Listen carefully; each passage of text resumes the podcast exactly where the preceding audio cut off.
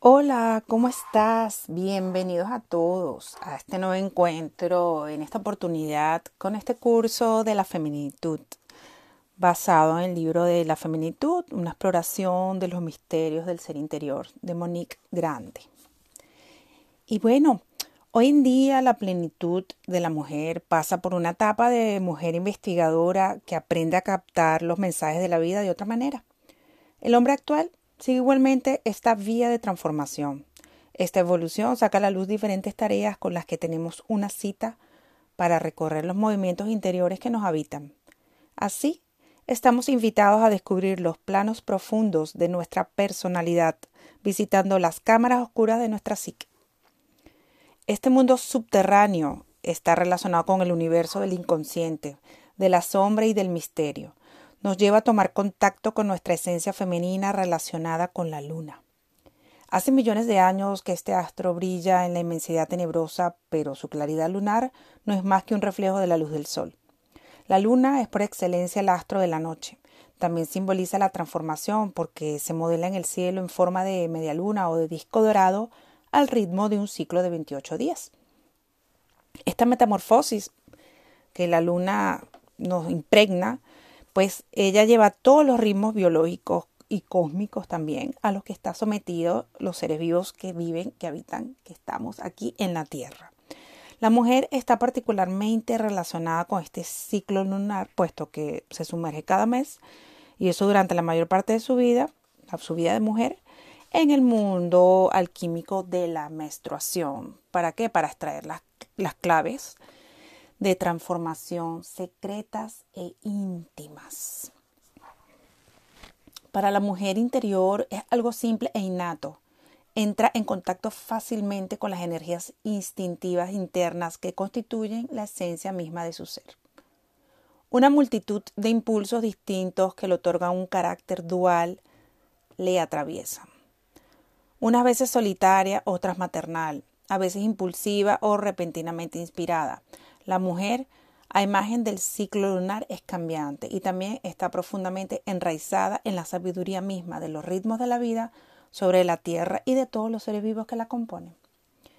Nuestra naturaleza femenina nos permite respetar mejor, amar y comprender a los minerales, los vegetales, los animales y sentir hasta qué punto contribuyen al reajuste de nuestro ser. Si queremos florecer en nuestra vida, debemos respetar los ritmos conocidos de esta esencia femenina profunda. Trabajar en el jardín, seleccionar, sembrar, plantar, morir y renacer, respetando los ciclos de las estaciones de la tierra para coger y cosechar.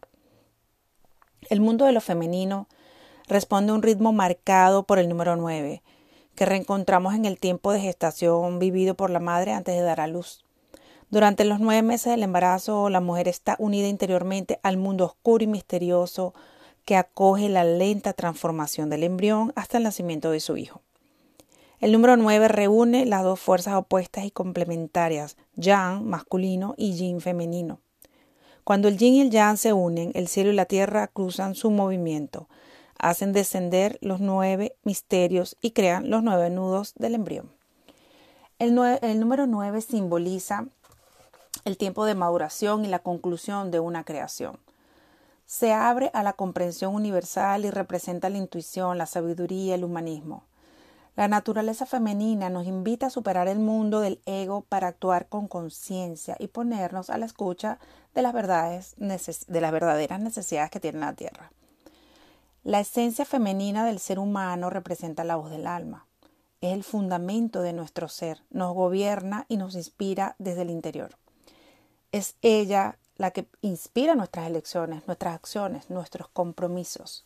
Ella sabe antes de que el raciocinio imponga su ley, porque el conocimiento destilado por la escucha de nuestro femenino profundo permite hacer emerger una luz totalmente diferente en nuestra vida. La mujer que sabe unir su interioridad a su expresión creadora puede relacionarse entonces con los asuntos del mundo y bailar a plena luz del día su vida de mujer. Une en ella a Shakti, su fuerza vital, y a Shiva, su capacidad de actuar. Su personalidad desarrollada de esta manera podrá entonces entrar al servicio de su alma y poner al servicio del alma del mundo. Para ello, en primer lugar, se ocupará de descubrir su templo interior para instalar en él la escucha, la profundidad, el respeto, la apertura, la apertura del corazón y todo cuanto respire este estado de mujer, el estado de feminitud. Extrayendo así todo el alimento psíquico que necesita, la mujer puede participar plenamente en los procesos de sanación de la humanidad, a condición de que se abra al cambio que se está operando en la actualidad para abrirse a su espiritualidad femenina. Porque eso es lo que corresponde a la vida de la mujer. La mujer es esperada, el mundo la necesita porque ha perdido el contacto con su naturaleza esencial, ha perdido el contacto con su alma. Sentir y vivir la naturaleza femenina es dar a cada mujer la posibilidad de creer y crearse, de crear y crearse, perdón. También supone habitar con conciencia la verdadera herencia de valores que puede contribuir a que haya más amor y sabiduría en el mundo. La feminitud, una herramienta de evolución tanto para los hombres como para las mujeres. Durante mucho tiempo el hombre ha estado funcionando de un modo esencialmente activo. Hoy se busca a sí mismo, empieza a descender a su mundo interior para descubrir quién es. De esta manera desvela su contrario, es decir, su polo femenino, su alma. Para todos los hombres que desean avanzar hacia una mayor interioridad, feminitud aporta claves para acompañar cada etapa de la transformación. Las cartas del libro con los que vamos a trabajar este tiempo permiten acceder al diálogo interior y a las dualidades, reencontrar el mundo de lo sensible y de lo sutil, atreverse a decir, atreverse a unos instantes de vulnerabilidad, quitarse las corazas, las máscaras de hombre todopoderoso buscar en las cartas los múltiples rostros del ser femenino que permitirá acompañarse mejor, amarse más en el seno de los profundos cambios que se operan hoy en día en el corazón del hombre. Así pues, el hombre se apresta a descubrir en su interior y las diferentes facetas que lo componen. Se vuelve disponible e investigador, abierto a visitar sus sombras y reconocer sus demonios interiores, porque no podemos acceder a nuestra luz sin haber visitado nuestros demonios. Al reencontrar su esencia femenina, el hombre que se transforma escucha el alma humana, utiliza sus fuerzas creativas solares innatas para actuar con conciencia, puede poner al día una creatividad más conectada, menos egótica y ponerse, al igual que la mujer actual, a la escucha del alma del mundo y de las necesidades de la madre tierra. Este trabajo que vamos a hacer de la feminitud permite igualmente a cada hombre comprender mejor la complejidad de los comportamientos femeninos, estar en condición de aceptar los humores de la mujer, sus facetas cambiantes en la vida cotidiana, para darle mejor, mejor lugar. Ser consciente de su valor, creer en ella con apertura y amor.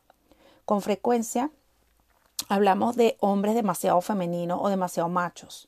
Las cartas ofrecen ejemplos de energías que podrían inspirar todas las diversidades masculinas.